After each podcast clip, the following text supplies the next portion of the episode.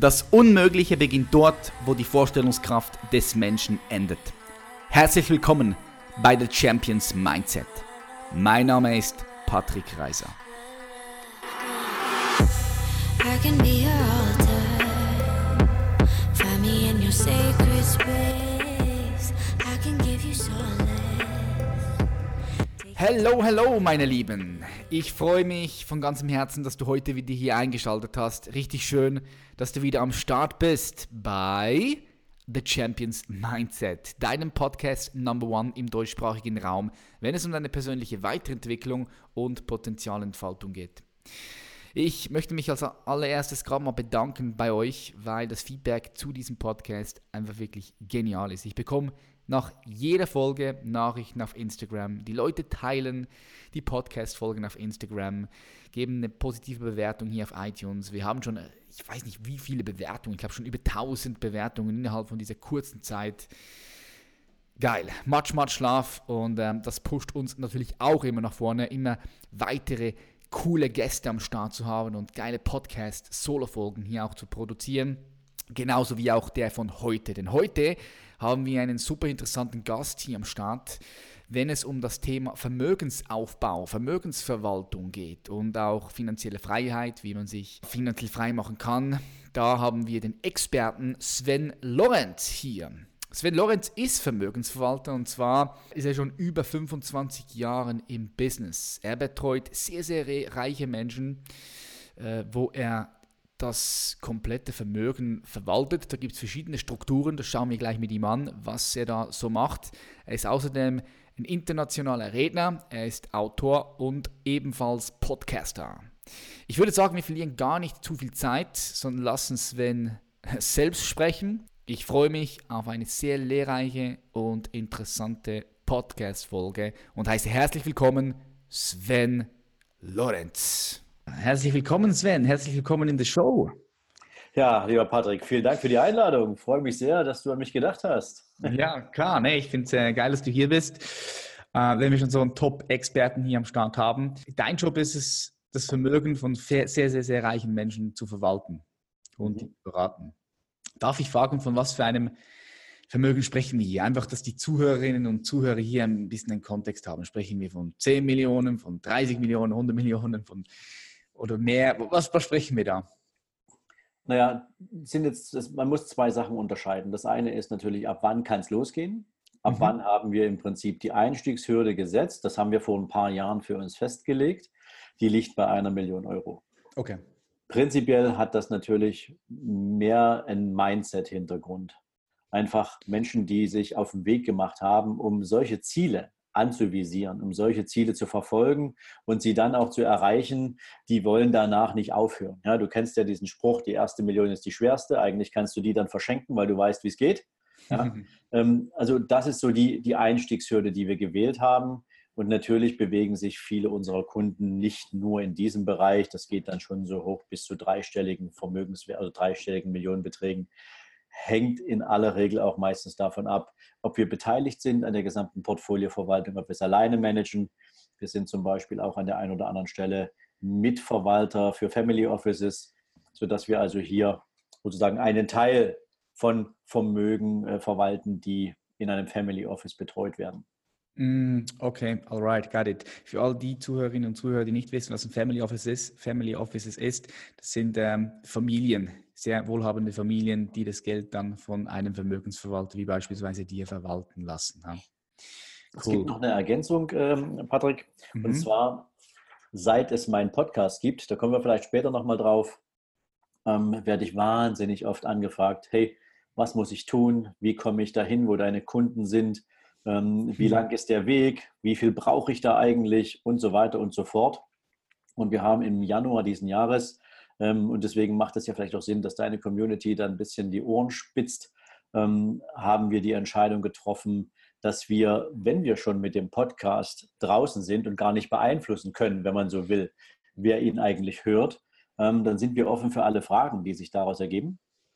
Und daraus hat sich wiederum äh, eine Idee entwickelt, wo wir gesagt haben, für ein paar ausgewählte Kunden, die sich als Aufbaupotenzialkunden auch bei uns sozusagen herauskristallisieren, haben wir unser Friends and Family Programm geöffnet. Das heißt also, du musst nicht unbedingt eine Million haben, wenn du dieses Ziel erreichen willst, sondern du kannst auch schon mit weniger anfangen. Aber es muss klar sein, dass die Richtung stimmt. Und ähm, da führen wir in aller Regel vorher ein, zwei Interviewgespräche, damit sich auch der Aufwand, den wir dann da reinpacken, entsprechend lohnt. Hm, alright. Cool. Jetzt, wenn jemand so viel Geld bei dir anle anlegen lässt oder verwalten lässt von dir und deinem mhm. Unternehmen, da musst du ja vertrauenswürdig sein. Jetzt, ich habe gelesen, du hast äh, schon über 24 Jahre Erfahrung im Bereich Investmentgeschäfte und auch also Betreuung von vermögenden Privatkunden, aber auch von Indis, also institutionellen Jetzt kann ich das Wort nicht aussprechen. nicht schlimm. Institutionelle Investoren, ja. Ich Danke, Sven. Richtig, ja. Äh, dort hast du auch schon mega, mega lange Erfahrung. Du warst acht Jahre, so viel ich gelesen habe, glaube ich, Top-Manager in einer sehr erfolgreichen deutschen Bank. Mhm. Ähm, was bringst du sonst noch mit? Also, wie, wie hast du dein Vertrauen aufgebaut? Wie war dein Weg? Wie ist deine Story? Naja, ich glaube, ich bin in der Art und Weise, wie ich mich mit Menschen beschäftige, wie ich mit Menschen spreche, ähm, vielleicht mit einer guten Portion Empathie gesegnet. Mhm. Ja, das, das, ist wichtig, ja. das, ist natürlich auch etwas, das kultivierst du über die Jahre. Ja, du lernst Menschen natürlich kennen, du entwickelst deine eigene, ja, nennen wir es mal Menschenkenntnis, du weißt, warum Menschen wie eigentlich auf welche Themen reagieren und du hast schon viel gesehen. Also ich habe viel gesehen. Ähm, in den letzten 24 Jahren haben wir, glaube ich, im, im gesamten Universum des Investmentgeschäfts einige richtig große Krisen mitgenommen. Mhm. Und diese Krisen gilt es natürlich auch im Kontext einer Kundenbetreuung zu meistern. Und da kannst du nicht den Kopf in den Sand stecken und sagen, ähm, damals haben wir darüber gesprochen, jetzt ist die Welt irgendwie total grau und ähm, lass uns mal abwarten, was wir da hier in den nächsten Jahren sehen, sondern du musst souverän deine Kunden dabei begleiten in diesem Prozess, während sie emotional extrem angespannt sind. Also ich gebe dir gerne mal ein Beispiel. 2008, als wir die größte Finanzmarktkrise der Neuzeit hatten, mhm. ähm, da ist sozusagen da ist etwas eingetreten, was nie hätte passieren müssen, nämlich all die Menschen, die wirklich Angst davor hatten, Geld zu verlieren, weil sie investiert waren, sie haben diese Angst zu einer Realität werden lassen in dem Moment, wo sie ihren Banker beauftragt haben, das Depot aufzulösen. Ja. Hätten sie gar nichts getan, hätten sie an ihrer Seite jemanden gehabt, der sie behutsam an die Hand nimmt und ihnen erklärt, dass nach jedem Down auch wieder ein Up kommt. Ja? Du kennst das aus dem Sport ja auch. Ja? Du hast mal so deine, deine Regenerationsphase und die zieht sich einfach mal länger und du hast das Gefühl, nichts bewegt sich und dann wie aus dem Nichts, ja, explosionsartig hast du wieder entsprechend Power und kannst wieder richtig angreifen. So ähnlich verhält sich das ja auch in Wertpapiermärkten auch. Und wenn du deinen Kunden dann nicht an die Hand nimmst und ihm zeigst, dass ähm, die Dinge nicht so schlimm aussehen oder nicht so schlimm sind, wie sie vielleicht im ersten Moment scheinen, dann kannst du sie vor Fehlentscheidungen schützen. Und das ist ein Problem, was viele Berater irgendwie, ähm, die sich nur Berater schimpfen, und das muss man jetzt mal unterscheiden, ähm, haben. Sie können natürlich keine Verantwortung für ihre Beratung übernehmen. Hm. In der Vermögensverwaltung läuft das ein bisschen anders, Patrick. Da ist es so, Kunden übertragen die Verantwortung für Investmententscheidungen komplett an uns.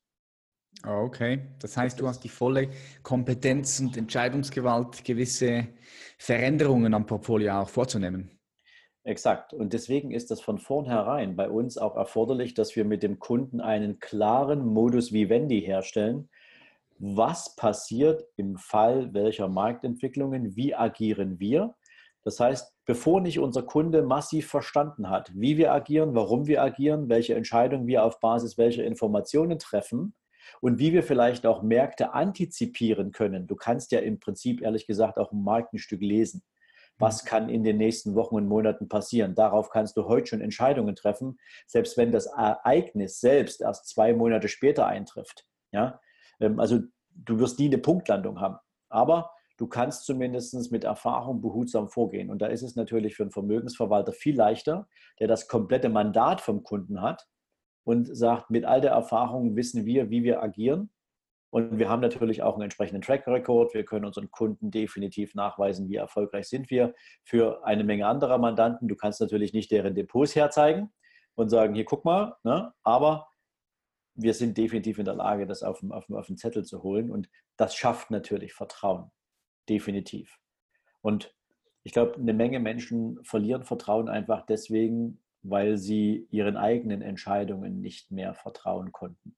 Und das ist überwiegend im Banksektor passiert, weil da sitzen Bankberater, die empfehlen dir 25 verschiedene Produkte.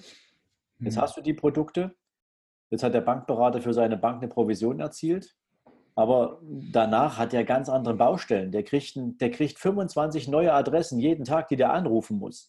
Der hat in einem halben Jahr komplett vergessen, was der dir erzählt hat und warum. Und jetzt, so läuft es genau, ja. So, und, und, und, ja, und jetzt, jetzt bring das mal zusammen mit dem Thema Emotion des Kunden. Jetzt hast du eine Marktkorrektur, jetzt hast du eine Störung im Wertpapiermarkt und jetzt ist der Kunde mit seinen ganzen Emotionen alleine, dass der in Panik verfällt. Im schlimmsten aller Fälle ist ja normal. Und wenn du da niemanden hast, der dich da wirklich ganz entspannt durchführt, dann ist das ein Problem. Also ich glaube, das ist ein hoher, also das ist eine, eine erarbeitete Kompetenz. Das kannst du nicht einfach mal von heute auf morgen beschließen das ist etwas, das erleben deine Kunden halt mit dir über die Jahre und da kommt auch Vertrauen her. Hm. Ja, sehr schön gesagt. Äh, auch Empathie. Das, ich denke, das geht ein bisschen verloren bei diesen ganzen Großbank-Kundenberater, weil, wie du es gesagt hast, die, die haben dann am Ende des Tages so viele Kunden, da kannst du auch gar nicht mehr richtig bei jedem Kunden sein, auch emotional, right? Ja, deswegen ja. da kann ich jetzt gleich noch eins mit einflechten.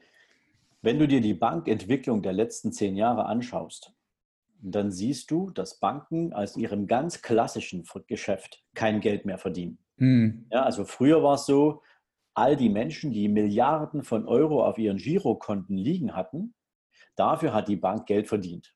Ja, das Geld hat die sozusagen bei der Deutschen Bundesbank hinterlegt. Dafür gab es einen Referenzzins. Der Kunde hat gar nichts auf dem Girokonto bekommen und die Bank hat sich meinetwegen zwei, drei Prozent einstecken können. Heute funktioniert das nicht mehr, weil wir eine Nullzinspolitik haben. Heute müssen Banken Strafzinsen bei der Deutschen Bundesbank zahlen, wenn sie dort Geld deponieren. Also haben die gar kein Interesse daran, möglichst viel Bargeld oder Girogeld auf ihren Konten der Kunden liegen zu haben. Und jetzt müssen die natürlich Produkte rausholen, mit denen die schnell Provisionen verdienen. Und die müssen möglichst für alle gleich verkäuflich sein. Also wird alles, was mal individuell war und was eine Bank im Zweifel von anderen abgehoben hat, mittlerweile seit zehn Jahren auf Standard zusammengedampft. Und deswegen kriegen neuerdings, also neuerdings ist, ist, ist, eigentlich auch schon wieder überholt, ja, aber deswegen kriegen ganz, ganz viele Kunden dasselbe Produkt. Hm. Egal, ob das ein Ratenkredit ist, ob das ein Investmentfonds oder eine Vermögensverwaltung im Investmentfondsbereich ist bei den Banken, ähm, das sind Milliarden Portfolien, aber schau dir die Performances an, da, ja, da ist kein echtes Interesse am Kunden da. Da ist es nur Hauptsache weg vom Girokonto und irgendwie halbwegs Geld damit verdienen, damit die Provisionsrechnung der Bank stimmt, weil ansonsten müssen noch mehr Filialen geschlossen werden, noch mehr Mitarbeiter müssen entlassen werden. Mhm. Und das siehst du jetzt in Deutschland ja schon mal an der Diskussion. Eine politisch gewollte Fusion zwischen Commerzbank und Dresdner Bank. Solche Sachen, das sind dann so die, die Highlights der Stilblütentreiberei. Ja, crazy. Ich möchte, ich würde gerne äh, auch in diese Themen dann später nochmal mit dir äh, mhm. drauf eingehen, weil ich super interessant finde, wenn wir schon so einen Experten wie dich hier bei uns haben, Sven. Ähm, angenommen, ich komme mit 10 Millionen zu dir. Ich habe 10 Millionen. Ich sage Sven, schau mal, 10 Millionen um zu, äh, am anzulegen. Mhm. Wie gehst du da vor? Wie gehst du mit deinen Kunden vor? Arbeitest du mit denen eine Strategie aus und dann setzt du dann wahrscheinlich auch die Taktik um. Wie kann man sich das vorstellen, wenn man es jetzt das erste Mal hört und man keinen Kontext dazu hat? Also es ist relativ einfach. Wichtig ist ja zunächst erstmal, dass du weißt, will der Kunde tatsächlich die Verantwortung abgeben oder möchte er selbst mitreden? Ja, also es, wir haben auch durchaus Kunden dabei, die möchten natürlich immer vorher, bevor wir irgendwelche Investmententscheidungen umsetzen, möchten die vorher gern ein bisschen involviert sein, was planen wir gerade. Zunächst allerdings ist eine, eine grundlegende Analyse der Kundenbedürfnisse, Ziele und Wünsche von immenser Bedeutung. Mhm. Das geht nicht nur darum, was für Statussymbole will sich jemand mit 10 Millionen mal irgendwie erfüllen? Das macht er wahrscheinlich ohne das Geld, das zahlt er aus der Portokasse. Ja, also da geht es gar nicht mehr um solche Sachen, sondern da geht es vielmehr um solche primären Themen wie, für welchen Termin willst du mit dem Geld ernsthaft was anfangen?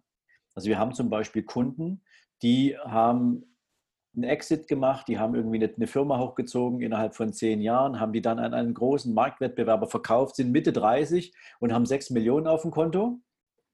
Die wollen das Geld jetzt nicht verleben, die wollen eine neue Idee umsetzen, die wollen Gas geben, die wollen nochmal richtig loslegen. Die nehmen einen Teil des Kapitals, investieren es in das neue Projekt und der Rest soll arbeiten. Und der soll möglichst in Stille arbeiten, möglichst produktiv sein und dann sagen die mir, okay, wenn ich 50 bin, möchte ich über ein entsprechend großes Vermögen verfügen, dessen Erträge mir meinen Lebensunterhalt komplett absichern können.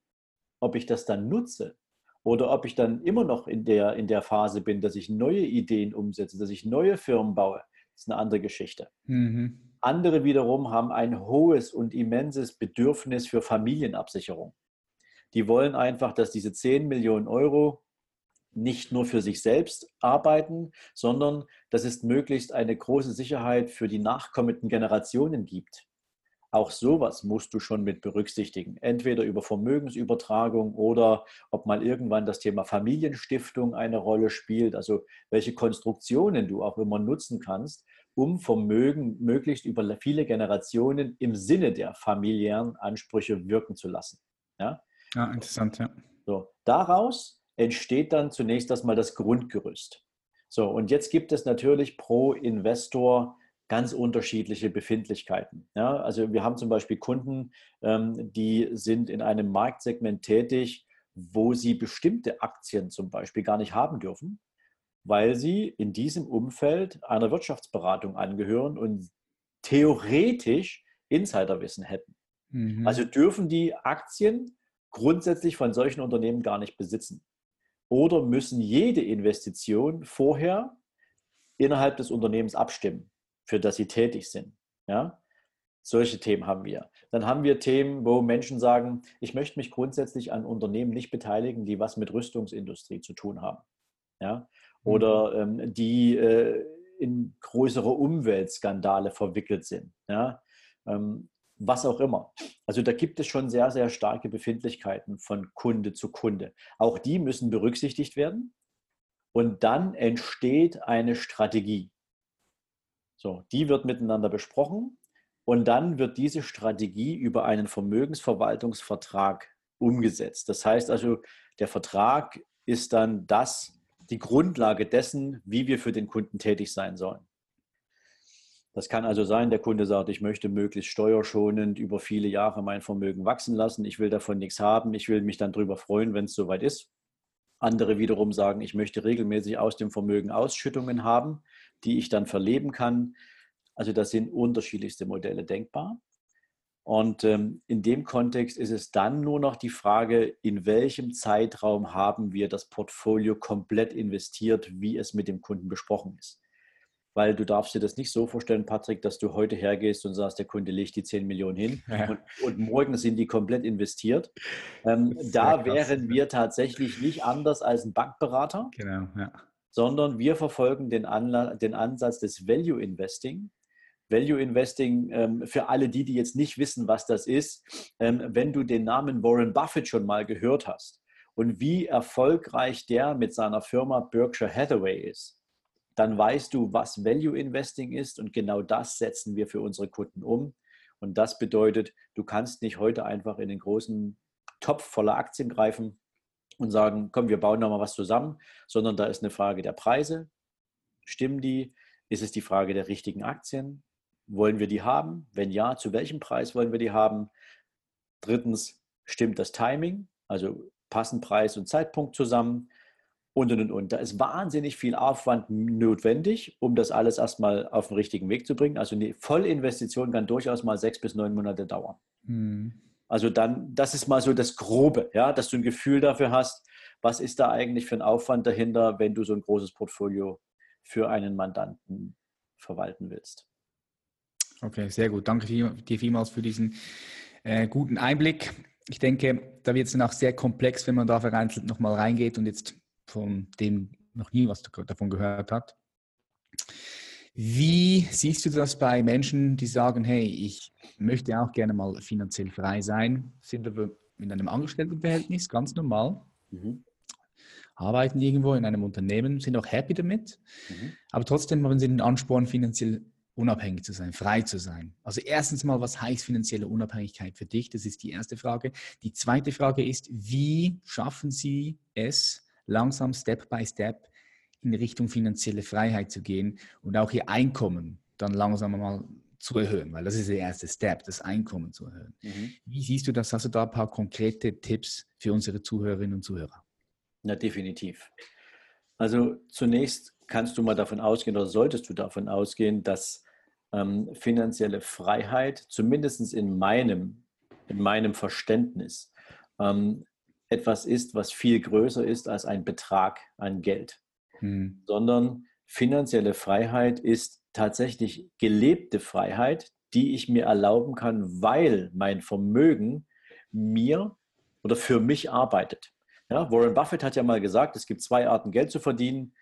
Eine heißt, ich arbeite für mein Geld und die zweite heißt, mein Geld arbeitet für mich. So.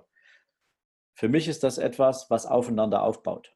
Das heißt, erst arbeite ich für mein Geld und dann arbeitet mein Geld für mich. Und wenn mein Geld für mich arbeiten soll, dann muss ich diesem natürlich auch einen Rahmen geben. Also was, will ich denn eigentlich? Das heißt, zunächst erstmal sollte ich mir ein finanzielles Ziel setzen. Und ein finanzielles Ziel ist kein Ziel im Sinne von, ähm, ich möchte so und so viel Rendite haben. Ja, oder ähm, 200.000 Euro, äh, das wäre toll zu haben, wenn ich heute nur 10.000 habe. Ein finanzielles Ziel im Kontext finanzieller Freiheit bedeutet, ich lege einen monatlichen Betrag fest, den ich gern als Einkommen, Klammer auf, als Ertrag, Klammer zu, aus meinem Vermögen hätte. Und zwar regelmäßig bis zum Ende meines Lebens und bestenfalls sogar noch für die folgenden Generationen. Jetzt gebe ich dir gerne ein konkretes Beispiel. Mhm. Stell dir vor, du sagst, 10.000 Euro wäre jetzt ein wahnsinnig toller Betrag, den ich monatlich gern zur Verfügung hätte als Ertrag aus meinem Vermögen. Wenn du jetzt hergehst und sagst, okay, 5% Bruttorendite abzüglich 25% Steuern bei uns in Deutschland, ähm, plus ein bisschen Soli, aber wer weiß, wie lange wir den noch haben, ja, mhm. ähm, dann brauchst du ungefähr für 10.000 Euro netto jeden Monat 3,2, 3,5 Millionen Euro. Spätestens jetzt werden die Ersten sagen, okay, das war's jetzt mit dem, mit dem Podcast, ich höre nicht mehr weiter zu falsch. Weiter zuhören, meine feste Empfehlung, weil das ist eigentlich gar nicht so viel, gar nicht so weit weg. Mhm. So. Jetzt ist es zwar eine Zahl, die du dir gegeben hast, aber jetzt ist natürlich die Frage, bis zu welchem Zeitpunkt möchtest du dieses Ziel denn erreicht haben? Das heißt also, wenn du heute 35 bist, könntest du hergehen und sagen, mit 55 möchte ich gern dieses finanzielle Niveau erreichen. Also in 20 Jahren. Jetzt kannst du hergehen und so machen wir das zum Beispiel in dieser Geschichte, was ich dir vorhin sagte, mit den Aufbaupotenzialkunden. Ja? Jetzt setzen wir uns hin und überlegen, okay, was hast du jetzt schon? Was hast du dir für Vermögen aufgebaut? Wo willst du mal hin? Und wir unterstellen eine durchschnittliche Rendite von roundabout 7%, wenn du steueroptimiert, sozusagen ohne große Abgabe von Steuern, über einen Vermögensaufbau dieses Ziel in 20 Jahren erreicht hast. Daraus lässt sich eine monatliche Rate ermitteln, die du von deinem Einkommen zum Vermögensaufbau benötigst. Jetzt hast du diese Zahl und die übersteigt wahrscheinlich dein monatliches Nettoeinkommen. Und dann fängst du schon mal an zu grübeln, was muss jetzt passieren? Mhm. Und da sind wir bei dem, was du eingangs gesagt hast, nämlich jetzt muss ich mir mal Gedanken darüber machen, wie kann ich denn mein Einkommen erhöhen? Welche Chancen und Möglichkeiten habe ich als Angestellter, ein Einkommen zu erzeugen, was mich in diese Situation bringt?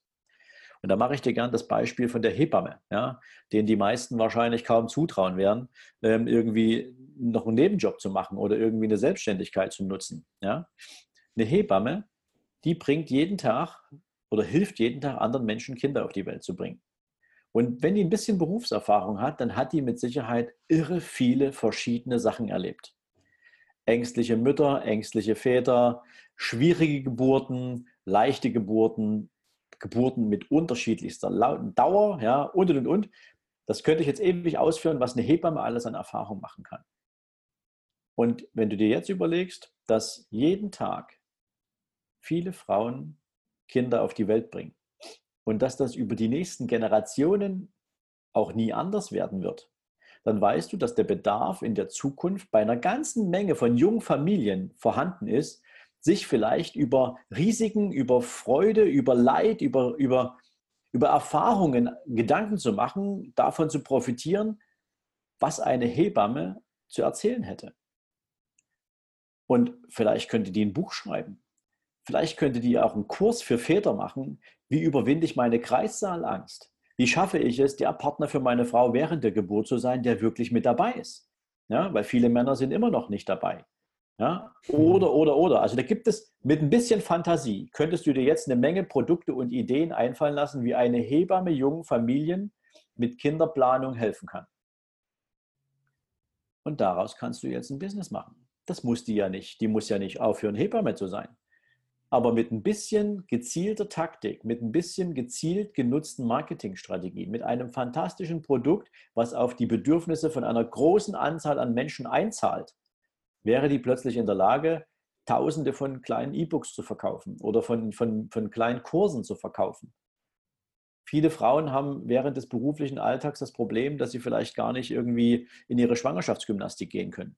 Da gibt es vielleicht einen Kurs für zu Hause. Keine Ahnung. Ich habe mich jetzt nie damit beschäftigt. Aber das soll einfach mal aufzeigen, was für ein Potenzial in jeder einzelnen Berufsgruppe drinsteckt, um dir nebenberuflichen Business aufzubauen.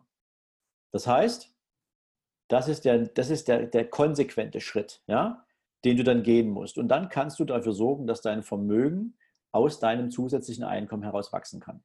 Das ist der Hack Nummer eins. Notwendig. Also, dass, dass das Mindset sich entwickelt. Dann ist es natürlich ganz wichtig, dass du dich aus deiner sozialen Vergleichbarkeit bewegst. Viele Menschen, und du bist ja auch ein extrem guter YouTuber, du siehst ja, was passiert, wie Menschen im Prinzip äh, auf dich reagieren, auf das, was du denen erzählst. Menschen vergleichen sich in Social Media wie die Verrückten und stellen fest, dass andere in ihrem Alter einen Lifestyle pflegen, den sie selbst gern hätten. Aber sie stellen nicht die Frage, wie kommen die dazu? Ist das eigentlich echt oder ist es fake? Oder was auch immer. Aber das, mhm. das dieses, dieses Vergleichsgehen, was wir im Kopf haben, diese, wir möchten zu einer bestimmten Gruppe von Menschen gehören, sorgt im schlimmsten Fall dafür, dass Kurzschlussentscheidungen getroffen werden. Da wird sich jetzt ein neues Auto angeschafft, obwohl das gar nicht nötig war und das in einer Preisklasse, die ich mir im Zweifel nicht leisten kann. Also überziehe ich sozusagen mein monatliches Budget und nehme eine Finanzierung in Anspruch, die mir Vermögensaufbau komplett unmöglich macht. Im schlimmsten aller Fälle ähm, fliege ich dann auf eine Bank rein, die übrigens aus dieser Geschichte ein mega Businessmodell gemacht haben. Ja? Menschen wollen heute leben und nicht morgen. Dafür gibt es Ratenkredite. Da hast du jede Woche irgendwelche Briefe im, im, im Umschlag, äh, im Briefkasten, musst du nur noch abholen, das Geld. Ja? Sie werfen dir das Geld hinterher, ja. Das ist unglaublich. Ja? Banken verdienen sich damit dumm und dämlich, könnte man fast sagen. Ja? Und die Gier der Menschen nach ein Stück mehr Lebensfreude, nach ein Stück mehr Anerkennung im Leben, nach ein Stück mehr von diesem großen Kuchen, sorgt dafür, dass die völlig irrationale Entscheidung treffen, sich über die Hutkrempe verschulden. Ich glaube, mehr als 50 Prozent aller deutschen Haushalte ist verschuldet ja, und sind durch diese dämlichen Entscheidungen so weit weg von ihrem Vermögensaufbau wie nie vorher. Hm. Ja? Also hört auf, euch mit so über Social Media mit dem Lebensniveau anderer Menschen zu vergleichen, wenn ihr keinen direkten Proof dafür habt, haben die sich das selbst erarbeitet? Wo haben die das hergeholt? Stimmt das überhaupt? Etc. Ja, so. ja sehr guter Punkt. Und dann, das würde jetzt ein bisschen zu weit führen, aber das kann man dann auch noch ausbauen. Ähm, bau dir ein Kontomodell. Sorg dafür, dass du ein eigenes Kontomodell hast, wo für alle Ziele, die du hast, Geld jeden Monat drauf geht und zwar in dem Moment, wo du es einnimmst und nicht erst am Ende des Monats, wo du eventuell entscheidest, was ist noch übrig. Weil übrigens eines der schlimmsten Wörter, was wir im, im Sprachgebrauch von Vermögensaufbau verwenden, ist, ich lege mir Geld zur Seite, was am Ende des Monats übrig ist. Ja, dann bleibt nämlich gar nichts übrig. Erstens das und zweitens, jetzt überleg mal bitte, was in dieser Begrifflichkeit drinsteckt, Patrick. Es ist etwas übrig. mit welcher Wertigkeit betrachte ich diesen Anteil meines Einkommens? Das ist wie ein Rest, das ist wie das Letzte, was man irgendwie nicht mehr braucht. Ja? Das Abfallprodukt. So. Exakt. So. Ja. Mache ich das aber direkt in dem Moment, wo mein Einkommen auf meinem Konto ankommt und bezahle meine ganzen Sparpläne, meine ganzen Konten schon mal vorab, dann muss ich mit dem auskommen, was dann noch vorhanden ist. Und das ist eine viel, viel spannendere Hausaufgabe. Hm. Drei sehr, sehr wertvolle Tipps. Äh, sehe ich genauso wie du. Ähm, vor allem beim zweiten Tipp, die Leute vergleichen sich oft durch Social Media. Ich sage immer, sich zu vergleichen ist das Tor auch in die Unglücklichkeit. Man versucht dann etwas zu leben oder etwas hinterher zu jagen, was man momentan jetzt, also ja, was man noch nicht hat. Ähm, kann zu massiver Unzufriedenheit und Depressionen auch führen und eben kann dafür, kann dafür sorgen, dass du dir Sachen holst, die du eigentlich noch gar nicht dir leisten kannst, einfach um dazu zu gehören. Und dann, kennst, ja, du kennst diesen schönen Spruch. Ja. Na, du kennst diesen schönen Spruch, wir Menschen kaufen uns Dinge, die wir nicht brauchen, von Geld, was wir nicht haben, um Menschen zu beeindrucken, die wir nicht mal mögen. Ja? Also da ist so viel Wahres dran. Ja, ja. Ähm, aber irgendwie, manch einem ist da leider nicht zu helfen. Ja, das Bewusstsein fehlt, ja, das Mindset. Definitiv. Ja, geil. Alright, angenommen, wir machen alles richtig. Wir zeigen unser Einkommen, wir haben jetzt so einen Side-Hustle, ja, machen ein Business nebenbei und wir entscheiden uns, hey, cool, das Business funktioniert, läuft, wir können auch schon die sichere Arbeit, sichere in Anführungs- und Schlusszeichen Arbeitsstelle kündigen und uns voll auf unser Business konzentrieren. Wir häufen immer mehr und mehr Geld an. Jetzt sagen wir, jetzt haben wir, jetzt haben wir mal 60, 70.000 angespart. Mhm. Was tun, wie investieren? Was würdest du da den Leuten empfehlen? Man hört immer wieder, Immobilien sei super interessant. Äh, aber auch verschiedene Aktien, Kryptowährungen ist lange Zeit äh, im Munde gewesen. Wie, wie, siehst du, wie siehst du das mit den Investitionen? Ab wann würdest du investieren und wie? Also ich würde beginnen zu investieren ab dem Moment, wo ich ein finanzielles Ziel habe. Und dabei ist das völlig unerheblich, ob ich schon komplett diesen Betrag zur Verfügung habe, den ich monatlich bräuchte, um dieses Ziel auf Termin zu erreichen, wenn du im Monat in der Lage bist, 500 Euro zur Seite zu legen und du hast noch gar kein Vermögen auf, aufgebaut, dann fang mit diesen 500 Euro an. Leg es dir regelmäßig zur Seite. Die Frage nach dem Investment ist natürlich auch immer eine Frage nach dem Zeithorizont, der mir zur Verfügung steht. Nach der Höhe meines Einkommens, was ich besitze, nach meinem beruflichen Status. Bin ich selbstständig, bin ich angestellt? Das hängt natürlich auch gerade bei Immobilien, wenn du selbstständig bist und du hast vielleicht gerade angefangen, wird dir keine Bank der Welt ähm, mit Kusshand einen Immobilienkredit einräumen. Und natürlich immer dann, wenn die Immobilie das Investment der Wahl ist, dann versucht man als Investor natürlich möglichst eine hundertprozentige Fremdfinanzierung zu bekommen, damit möglichst wenig Eigenkapital gebunden ist. Und das ist wiederum ein Problem für die Banken.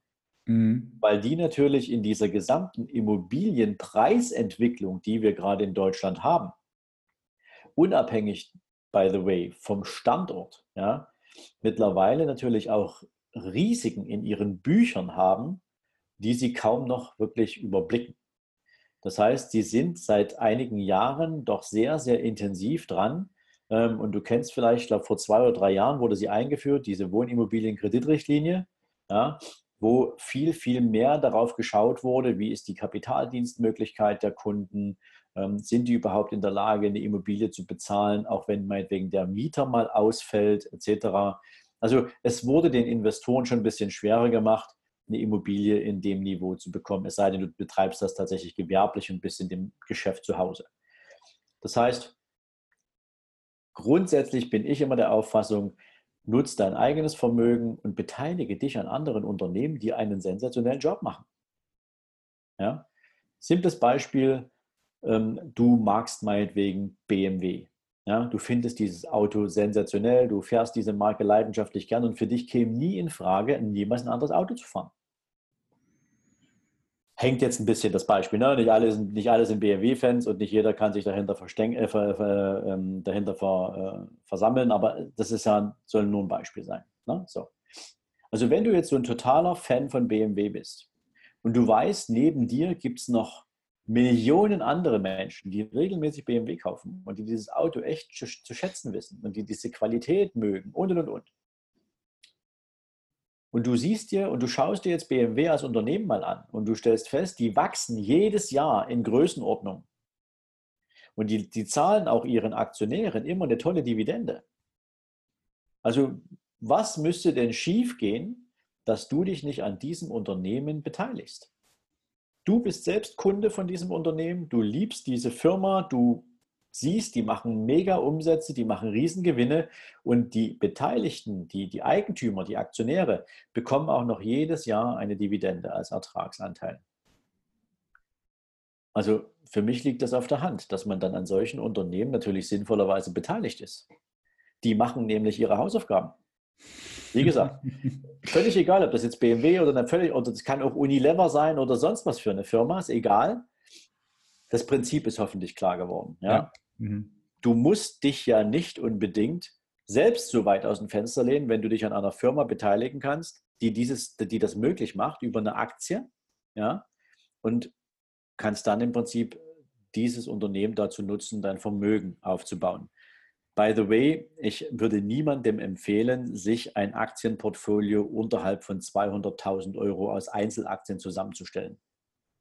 Ja, sondern für solche Dinge solltest du einen cleveren Fonds nutzen, eine clevere Investmentfondslösung. Bitte keine ETFs. Ja? ja. Jetzt weiß ich, ich mache bei dem einen oder anderen jetzt gerade eine Riesentür auf, ja?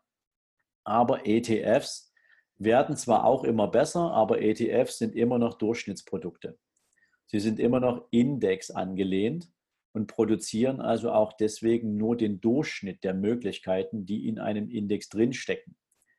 Viel spannender ist es, wenn du dir einen Aktienfonds suchst, der zum Beispiel, zum, wie bei uns meinetwegen, einen Value-Ansatz hat, ja, oder der zum Beispiel nur die High-Performer von, von verschiedenen Indizes der Welt beinhaltet. Ja. Kryptowährung hast du angesprochen unter uns. Ich bin überhaupt kein Freund von Kryptowährung. Mhm. Das hat aber mehr damit zu tun, dass ich glaube, die Zukunft von Kryptowährungen liegt definitiv nicht auf dem Niveau, was wir jetzt haben. Bitcoin war eine großartige Idee, aber sie ist privat. Und privat wird keine Zukunft haben, zumindest in der Welt, die ich kenne, ähm, weil niemand wird es von staatlicher oder weltpolitischer Ebene her begrüßen und unterstützen, dass das Risikopotenzial von Geldwäsche, Terrorismusfinanzierung oder Ähnlichem unentdeckt bleibt. Das heißt, eine, selbst wenn es nur eine einzige digitale Weltwährung gäbe, mal irgendwann, ja, diese Diskussion haben wir ja gerade mal wieder mit der Bargeldabschaffung, ja, mit mhm. diesen ganzen Themen, dann haben wir das Risiko, wenn keine Kontrolle da ist, dass all das, was mit dieser Bargeldabschaffung geplant wäre, überhaupt nicht funktioniert. Deswegen Kryptowährung ist, ist nett, ja, und für all die, die sagen, okay, wir zocken hier ein bisschen rum, auch nett, aber der Fehler bestand meines Erachtens bei Kryptowährung darin, dass man Blockchain geöffnet hat und plötzlich konnte jeder Nerd, ja, wenn man das mal so nennen kann, ähm, eine Kryptowährung selber entwickeln. Und jetzt haben wir über 1000 davon. Wer sollten da eigentlich noch sinnvoll daran partizipieren können?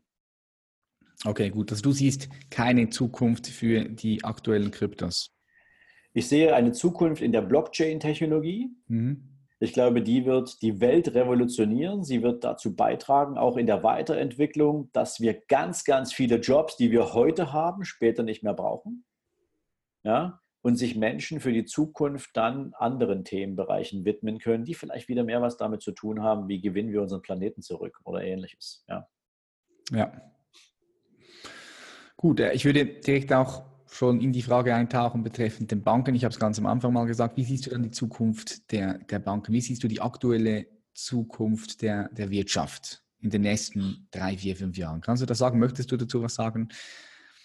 Ach ja, ich glaube, jeder hat ja dazu eine Meinung, Patrick. Mhm. Ich habe auch eine dazu. Ähm, die würde ich jetzt allerdings nicht aus Sicht des Investors betrachten. Ähm, aus Investorensicht sind überall Chancen drin, auch kurz- und mittelfristig. Ähm, aber ich glaube, in der Bankenwelt wird sich einiges verändern. Die meisten jungen Menschen von heute, ähm, die gehen gar nicht mehr in eine Bank und, eröffnen, dort ein Konto. Die nutzen Fintechs, ähm, die ja auch wie äh, Pilze aus dem Boden schießen. Das einzige Problem, was wir haben, das siehst du jetzt gerade an dieser N, ich glaube N26-Geschichte, an dieser äh, äh, Fintech-Bank, ja, ähm, wo Betrügereien in Größenordnungen zu Lasten von Privatkunden stattgefunden haben, ähm, dass da über Sicherheit extrem nachgedacht werden muss. Da müssen einige Sachen reguliert werden. Aber ich glaube, prinzipiell liegt die Zukunft schon viel, viel mehr im standardisierten, einfachen Abwicklung, Abwickeln von Zahlungsverkehr. Das werden Banken noch tun. Ähm, dank Podcasts, ja, wie meinem zum Beispiel oder wie verschiedenen anderen Investoren-Podcasts oder Finanzpodcasts, aber auch ähm, über verschiedene andere Social-Media-Portale, Kanäle etc. Und eine aufkeimende, ein aufkeimendes Bedürfnis nach finanzieller Bildung und Freiheit holen sich die Menschen von heute, gerade die junge Generation von heute, die Informationen viel gezielter ab, um sich finanziell weiterzuentwickeln. Das heißt, die wissen eigentlich, die holen sich die Information und gehen dann auf die Suche nach einem Produkt und möglichst kaufen die das dann online ein. Also auch da sehe ich kaum noch, dass Filialen in Banken notwendig sind. Ich sehe das ein bisschen anders auf der Unternehmensseite. Ich glaube, dass, dass, dass, dass äh, das Kerngeschäftsfeld der Unternehmenskundenbetreuung in den Banken nach wie vor seine Berechtigung hat. Und das wird sich auch, glaube ich, über die nächsten 10, 20 Jahre nicht ändern, nicht dramatisch, weil da auch Prüfungsmechanismen für entsprechende ähm, Investitionskredite etc. eine ganz andere Dynamik haben und auch ganz anders betrachtet werden müssen, insbesondere wenn es im internationalen Vergleich standhalten muss. Aber für den Privatkunden, der braucht die Bank auf absehbare Zeit nicht mehr als, als physische Anlaufstelle. Das wird sich erledigen, glaube ich. Ähm, gesamtwirtschaftlich, ich persönlich sehe momentan da keine großen Gefahren auf uns zukommen.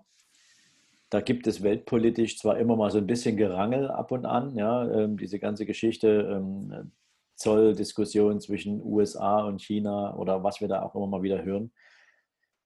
Das ist aber alles normal. Ja. Das ist alles normal. Das gehört so ein bisschen auch zum politischen Gebaren da, um seine Marktposition in den USA zu, zu, zu, zu setteln. Ja. Der Donald Trump muss ja auch ein bisschen auf die Wiederwahl achten und muss da natürlich auch America First weiter spielen.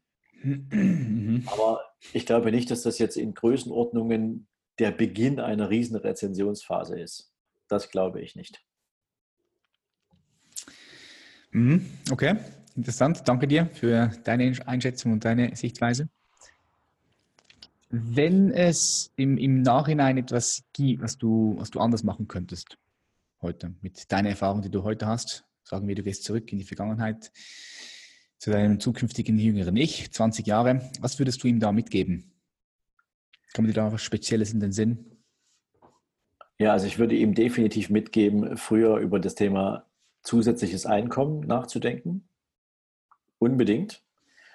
Ähm, das ist zum Beispiel mein Glück gerade. Mein Sohn, der ist jetzt, der wird jetzt gerade 16, er beendet jetzt die Schule für sich. Und ähm, ich habe jetzt die Gelegenheit, sozusagen ein Stück weit Begleiter zu sein, auch in diesem, in diesem Erkenntnisprozess und in dieser, nennen wir es mal auch, persönlichen Ausrichtung was kann ich ihm denn mitgeben? Ja, so genau diese Frage kann ich jetzt an ihn weitergeben und sagen, wenn ich mich jetzt mit dir gemeinsam auf den Weg machen würde, hätte ich folgende Ideen. Er kann natürlich live entscheiden, ob er das annimmt oder nicht, aber er sieht natürlich auch, was Erfolg ist, wenn es richtig gemacht wird. Und da kann ich live sozusagen gerade dabei sein, wenn man so will. Ich kann meinem jüngeren Ich, wenn man das so nennen kann, äh, jetzt da gerade ein paar Lebensweisheiten mitgeben, auch wenn Teenager in diesem Alter vielleicht nur das eine oder andere noch nicht so ganz nachvollziehen wollen. Mhm. Ähm, ein zweites Thema ist, sich sehr bewusst für das Thema Investment zu entscheiden. Ganz bewusst das Thema Aktien in den Vordergrund zu stellen, ganz bewusst finanzielle Entscheidungen pro Vermögensaufbau zu stellen Je früher du damit anfängst, umso früher bist du damit fertig. Und ich glaube, es gibt so ein Thema, was wir jedem jungen Menschen beibringen sollten, egal in welcher Weise er das umsetzen kann, und das ist das Thema Skalierung. Ja, auch ein wichtiges Thema. Was würdest du in Bezug auf Skalierung weitergeben? Naja, wenn du dir Skalierung genau anschaust, ist das ja im Prinzip das Multiplizieren von, von, von Vorteilen, von Benefits, die sich aus einem einmaligen Aufwand heraus ermöglichen. Ob du das jetzt im Prinzip mit deinem Geld so machst, ob du das mit einem Businessmodell so machst, ob du das mit der Erreichbarkeit von Social-Media-Kontakten so machst, was auch immer du tun willst. Ne? Also du kannst zum Beispiel ja auch, ähm, gerade bei Reichweite und Sichtbarkeit, kannst du ja auch ein, ein, ein, ein gemeinnütziges Thema spielen. Ja? Du musst dann noch nicht mal damit Geld verdienen wollen. Ja? Aber praktisch heißt Skalierbarkeit ja nichts anderes als ähm, das Verzichtfachen der Optionen mit einer gezielt eingesetzten und doch sehr leicht erlernbaren Strategie. Und wenn dir das von Anfang an bewusst ist, welche, welche, welche Macht in Skalierung steckt, dann im Abgleich mit dem jeweiligen Reifestadium der Persönlichkeit, weil ich glaube, das spielt eine große Rolle, ähm, hast du die Macht in den Händen, um dein eigenes Leben natürlich auch so früh wie möglich auf die richtige Schiene zu setzen. Hm. Ja, und heutzutage gibt es ja auch ganz andere Möglichkeiten, um, äh, um das zu skalieren, wie noch vor, vor 20, 30 Jahren. Gell? Heute mit den ganzen Technologien, die wir haben, sowieso. Ja, auf jeden Fall auch ein wichtiges Thema. Ähm, was würdest du sagen, was war deine beste Investition unter 300 Euro? Kommt dir da was Spezifisches, Spezielles in den Sinn? Meine beste, meine beste Investition unter 300 Euro, ja mein rote Stabmikrofon für meinen Podcast. okay, ja, geil, geil, geil. Also auch, auch wieder ein Investment in dich selbst, wenn du es so sehen willst. Ja, ja natürlich, natürlich. Ja, ja. Geil. Ähm, wer inspiriert dich so, Sven? Mit wem würdest du gerne mal essen gehen? Kommt dir da irgendjemand in den Sinn? Egal, egal wer, ja. es kann irgendein Name sein. Wer inspiriert dich? Mit wem würdest du gerne mal ein Abendessen verbringen? Ja, also ein Abendessen würde ich gern mal haben, auch wenn ich da wahrscheinlich mit den Fingern essen müsste, mit ähm, dem indischen Guru Gaur Gopal Das. Ja. Vielleicht kennst du den. Ja, ja. Ich, ja. ich persönlich folge ihm schon seit einiger Zeit auf YouTube und auf äh, äh, Instagram und ich finde den Mann einfach genial. Ja? Wie er die, die Themen unserer Gesellschaft in Verbindung mit Weisheit transportiert ja. und und, und transparent und erlebbar macht. Ja, das ist also, ich habe selten einen Menschen gesehen, der dieses Talent in, in der Qualität auf den Tisch gebracht hat. Und ich glaube, von dem kann man ganz viel lernen über Selbstdisziplin, ohne dass sie sich wie, so, wie eine solche anfühlen muss. Und vor allen Dingen so über Gelassenheit. Ja. Mhm, geil. Kommt dir sonst noch jemand in den Sinn? Noch zwei, drei andere Player? Ach naja, ich würde mich schon gerne mal mit Donald Trump an den Tisch setzen. Also einfach, um diesen Mann zu verstehen. Ich habe sein Buch gelesen, America First. Ja. Ähm, ich habe das andere Buch gelesen, Feuer und Zorn. Ja, das kennst du vielleicht auch. Das ist ja geschrieben worden hier so von diesem Michael Wolff, ja, ähm, der mal so dieses, diesen ganzen Wahlkampf analysiert hat. Ähm, das sind schon mal alleine zwei sich gegenseitig, nennen wir es mal, kannibalisierende Bücher und Inhalte. Ja? Also es stehen zwei grundverschiedene Sachen drin. Das in, dem, in, in, in dem einen geht es sehr stark darum, warum habe ich Wahlkampf gemacht? Und in dem anderen steht drin, warum Donald Trump nie Präsident werden wollte. Ja, also sehr, sehr spannend, auch mal so dahinter zu blicken und den wahren Donald Trump mal zu kennenzulernen. Das wäre schon mal sehr spannend. Mhm. Aber nicht, weil ich ihn mag, sondern einfach, weil der Typ so eine, eine, eine schräge Persönlichkeit ist. Ähm, so einen muss man verstehen können. Ja? ja. Ich glaube, da blickt niemand richtig ganz durch. Ja? da musst du ihn doch persönlich kennen, ja. Denke ich auch. Ich glaube auch, ja. So. Und ähm, ansonsten, ja, leider, leider äh, ähm, nicht mehr auf der Welt, aber ich hätte wahnsinnig gern mein Gespräch mit Steve Jobs geführt. Ja. Ähm, ein, ein wahnsinnig inspirierender Mann. Und ähm, ja, Warren Buffett natürlich, ja. Aber für den, für den kann, du kannst mit ihm Abendessen gehen. Dafür musst du allerdings irgendwie ähm, regelmäßig an irgendeinem Bieterverfahren teilnehmen und dann kannst du dir irgendwie so für 40.000 US-Dollar mit ihm ein Abendessen äh, kaufen. Ja, so. Kannst du machen. Geil. Ja, das ist auch ein gutes Investment, ja. Wäre wahrscheinlich auch ein gutes Investment. Ja, nice. Sven, wie siehst du die Welt in 30 Jahren? Ich weiß, es ist eine lange Zeit, sagen wir 20 bis 30 Jahren. Ähm, wie siehst du sie und was ziehst du daraus? Äh, raus, was du jetzt in der Gegenwart änderst oder tust oder Wert legst? Oh, das ist ein langes Thema. Haben wir überhaupt so viel Zeit? Ja, wir haben zehn Minuten oder so. Ja, also ich, ich glaube, dass wir uns in den nächsten 20, 30 Jahren dramatisch von der industriellen Zeit verabschieden werden. Zumindest in der, wo wir Menschen eingebunden sind. Ähm, das heißt also, wir werden eine wahnsinnige Transformation in Richtung Robotertechnik haben. Mhm. Ja, das glaube ich auch, ja. Um das alles abzugeben. Und das auch in Lebensbereichen, die wir heute noch nicht mal für möglich halten. Also mhm. ich habe letztens erst wieder Beispiele gesehen, wo, die, wo erste Roboter in der stationären Pflege eingesetzt wurden, etc. Also da ist eine Menge möglich. Selbst bei besonders komplizierten Operationen sind Roboter akkurater als der Mensch also teilweise sehr, sehr spannend, was da noch kommt, aber da sind wir, glaube ich, erst ganz am Anfang.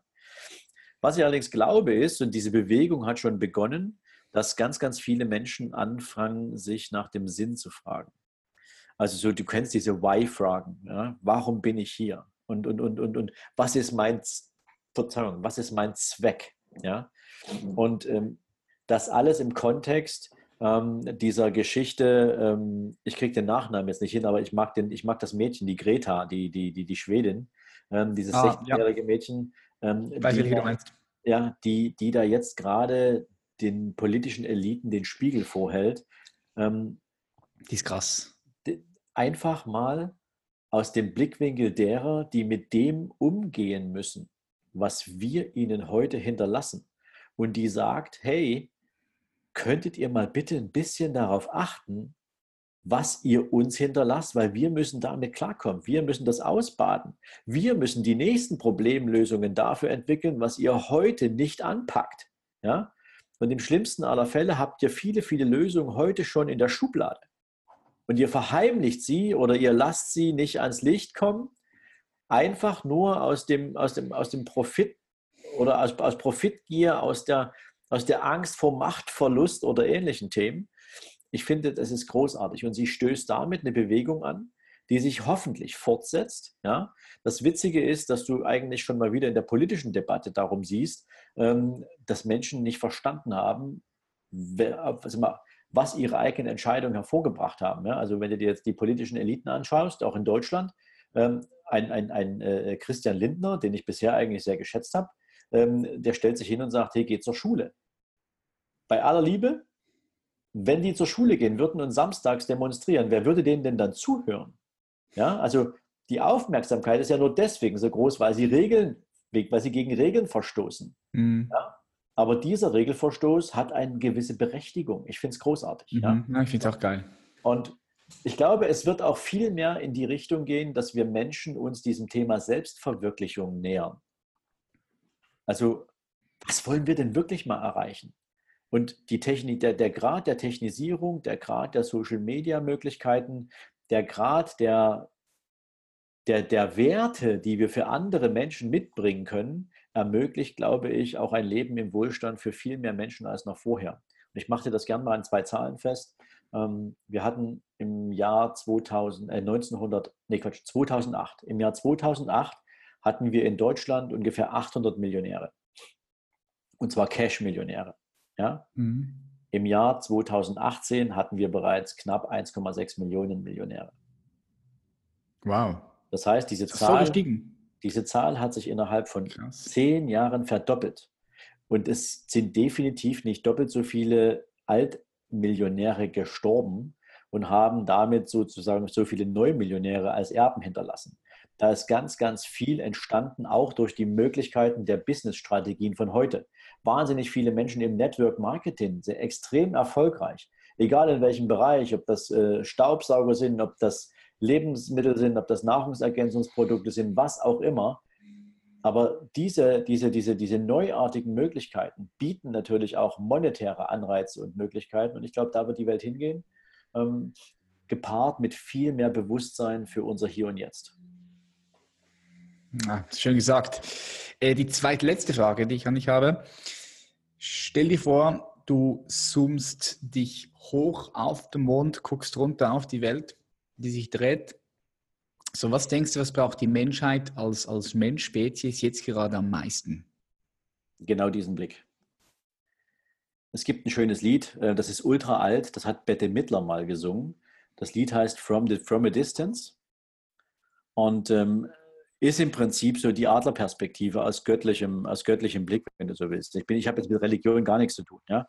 aber sie beschreibt im Prinzip in diesem Song, wenn du so willst, je höher du steigst, umso weniger siehst du Grenzen. Du siehst nur die Schönheit eines Planeten und du siehst, dass auf diesem Planeten ganz viele Menschen leben und dass äh, es überhaupt keine Rolle spielt, ähm, was für Problemchen du hast. Ja? Ähm, also ich glaube, die Menschheit braucht heute einen kollektiven Blick aus dieser Perspektive. Aber noch viel wichtiger wäre, dass in diesem Moment auch die tatsächliche Erkenntnis einfliegt. Dass es nur dieser eine Planet ist, den wir haben. Dass wir diese ganzen Kleinlichkeiten, dieses ähm, Festhalten an, an, an Grenzen, dieses Festhalten an irgendwelchen Einflüssen ähm, auf andere Menschen, dass das totaler Quatsch ist. Wer einmal im Leben festgestellt hat, dass er kurz davor gewesen ist, die Erde zu verlassen, hm. ja, wer einmal festgestellt hat, wie wertvoll das Leben ist und die Tatsache, dass wir es nicht in der Hand haben, wie viel Zeit wir mit und mit, mit äh, noch haben, ja, der geht auch ganz anders an dieses Thema ran dem sind diese ganzen Konflikte scheißegal, wenn ich das mal so sagen darf. Ja? Die wollen einfach ein tolles Leben haben für sich und für ihre nachfolgenden Generationen. Und ich glaube, diesen Blick brauchen wir ganz, ganz dringend. Ja, geil gesagt. Ich habe gerade dazu eine geile Netflix-Serie äh, entdeckt, die ich jetzt auch schaue. One Strange Rock. Kennst du die? Nein, kenne ich nicht. Ja, musst du die mal aufschreiben. One Strange Rock mit Will, Will Smith ist dort der Kommentator. Da geht es wirklich ganz genau um, um, um, um das, um die, um die Erde. Da sind acht Astronauten mit dabei, die beschreiben, was sie in 100 Tagen Weltraum so erlebt haben, was sie wahrgenommen haben. Und äh, finde ich eine geile Serie. Ich bin schon bei der zweiten, bei der zweiten Folge. yes. ich, kann mich, ich kann mich erinnern, ich, ich habe jetzt den Namen nicht präsent, aber der letzte deutsche Astronaut, der hat ja bei Facebook äh, einen Post abgelassen äh, als Video. Mhm. Ähm, der ging ja auch, glaube ich, viral und ähm, er hat ja quasi sich im Namen aller Menschen, die bisher irgendwie Verantwortung getragen haben, für das entschuldigt, was da auf diesem, was, was, was, was er wahrgenommen hat, ähm, auch in diesem erschreckenden Blick auf den Planeten, den er von oben hatte. Ähm, also ich fand dieses, dieses, dieses Statement, dieses Video, das war so berührend. Und du kannst es nicht nachvollziehen, weil die wenigsten von uns irgendwie eine Chance haben, ins All zu fliegen. Ähm, und das ist was anderes, als wenn du das im Prinzip aus einer Kameraperspektive siehst, als wenn du tatsächlich diesen Abstand hast und das selbst wahrnimmst. Mhm. Ähm, also ich, ja, mehr gibt es dazu gar nicht zu sagen. Ja, ich kenne das Interview, ist geil, ja. So, die letzte Frage, Sven, bist du ready? Ich bin ready. ähm, stell dir vor, du kannst ein Werbeplakat designen, so wie du das machen möchtest. Kannst einen Spruch draufklatschen, das kommt überall in Moskau, Berlin, in Wien, in New York Times Squares, Rio de Janeiro, überall. So, was kommt dort von dir drauf? Was für eine Message hast du drauf? Meine Message. Yes. In Verbindung zu meinem Business. In Verbindung zu, egal. Also nicht, nicht in Verbindung zu, egal, das habe ich falsch gesagt, das ist keine persönlichen äh, Nutzen. Also du darfst nicht dein, dein Company bewerben, ja. Ich darf nicht meine Company bewerben. Okay. Nein, es muss, es, muss, es muss eine Message sein, die du, durch, die du einfach den Passanten mitgibst. Eine Message, die also keines deiner Bücher, keine deiner Kurse, okay, kein Podcast okay. nicht. Okay, okay. Ähm, also auf jeden Fall würde ich versuchen, ein wahnsinnig schönes Bild mit einem inspirierenden Hintergrund da drauf zu packen. Ähm, und dann käme sowas drauf wie Deine Zeit ist jetzt. Yes, deine Zeit ist jetzt. Geil. Sven, vielen herzlichen Dank, dass du hier warst. Wo können die Leute die Folgen. Dann jetzt darf ich was dazu sagen. Jetzt darfst du sagen. sehr cool. Ähm, ja, also sehr gern natürlich auf äh, sven-lorenz.com. Mhm. Ähm, das ist meine Homepage. Da findest du eigentlich alles. Da findest du meine Businessprogramme. Da findest du, ähm, wo ich als Speaker unterwegs bin. Da findest du auch meinen Podcast Richtig Reich. Ähm, Betonung übrigens mehr auf richtig, ja, denn das ist eigentlich das, worum es geht, um das andere hinzubekommen. Und ähm, ja, einfach gern vorbeischauen, sich das angucken und ähm, ein bisschen inspirieren lassen.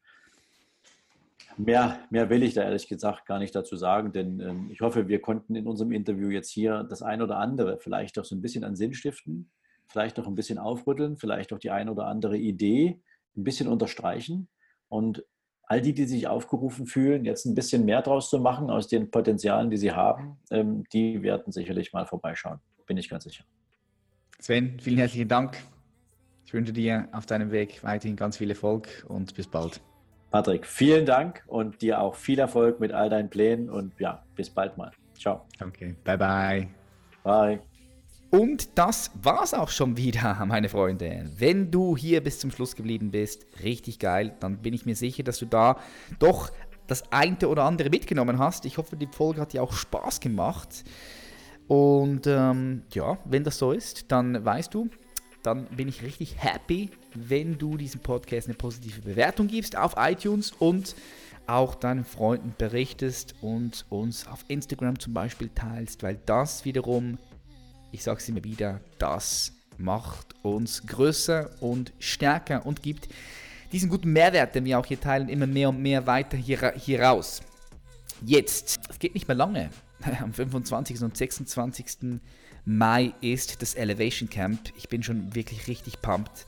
Wir sind mitten in der Vorbereitung und ich möchte hier die, das Ganze nochmal nutzen, falls du dir noch keine Tickets geholt hast. Hol dir die Tickets zum Elevation Camp 25. und 26. Mai in Frankfurt. Es wird für dich transformierend sein und wird dein Leben definitiv in die positive Richtung weiter entfalten und entwickeln. Ja, wir werden nicht nur innere Blockaden lösen, die jeder von uns hat. Wir werden auch hinter unsere psychologische und physische Struktur schauen und, und auch wirklich mal von einer tieferen Sicht schauen, wer sind wir wirklich? Ja, wer sind wir und wozu sind wir da? Was ist unsere Mission, unsere Vision? Super spannendes Thema. Es wird einfach nur crazy. Hol dir also jetzt die Tickets auf www.elevationcamp.de und dann sehen wir uns bald. www.elevationcamp.de Den Link zu den Tickets findest du auch unter meinen neuesten YouTube-Videos Patrick Reiser. Ich wünsche dir einen super schönen Tag, Abend oder was du auch immer hast. Ich freue mich auf die nächste Folge. Bis dann. Peace.